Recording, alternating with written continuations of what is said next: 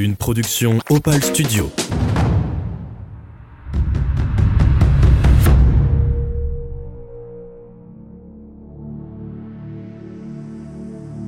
Salut.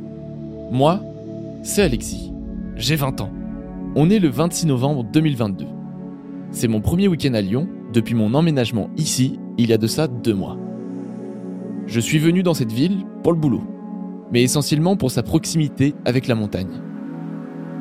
Alors, c'est décidé, pour mes premiers jours de libre, je vais dans la montagne. Le milieu dont j'ai tant rêvé depuis des années. Ça fait quelque temps maintenant que je cherche à me recentrer sur moi et me concentrer sur ce qu'il y a de plus simple dans la vie. La nature à son état pur. Parfois sauvage, ponctué par son silence à la tombée de la nuit. Mais l'excitation me gagne. Et là, on est fin novembre 2022.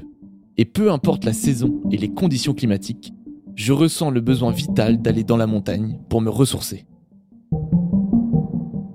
Je prends donc mon billet de train en direction de Chambéry et je me lance dans la traversée du massif de la Chartreuse. Le projet est simple relier Chambéry à Grenoble en deux jours via le col de l'Alpette et les dents de Kroll. Ce seront les premiers sommets que je vais gravir de toute ma vie. Et je suis prêt à partir à l'aventure. Dans la vie, je suis passionné par le dépassement de soi. L'ultra-endurance, c'est quelque chose qui me fascine. Bien que ce soit à pied, à vélo ou dans tout autre domaine. Alors, les 60 km sur ma trace GPS ne me font absolument pas peur. En revanche, les 3000 mètres de dénivelé positif annoncés me promettent un sacré challenge. Moi, je suis normand à l'origine. Alors bien que ça soit vallonné à certains endroits, je ne sais pas comment mon corps va réagir à de longues montées sur plusieurs kilomètres. Quand j'ai eu l'idée de l'aventure, je pensais partir seul. Mais en en parlant autour de moi, Paul, un de mes proches amis, souhaite se joindre à moi. Il est sportif, mais n'a pas beaucoup d'expérience ni sur les longs efforts, ni sur le bivouac en pleine nature. Ça ne m'aide pas à être plus serein. J'ai l'impression de devoir le prendre un peu sous ma responsabilité. Mais je sens que ça peut le faire. La veille du départ, je commence à préparer l'équipement pour Paul et moi. Je mets tout notre matériel sur la table, les duvets, les tapis de sol, les popotes, la trousse de secours. Même si j'espère qu'on n'en aura pas besoin.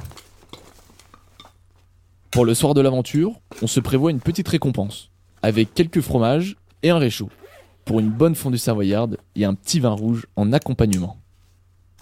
Là, il est 22h et je regarde Paul un instant, qui range ses chaussures toutes neuves achetées exprès pour la traversée. Je serre les dents et j'espère qu'il n'aura pas d'ampoule.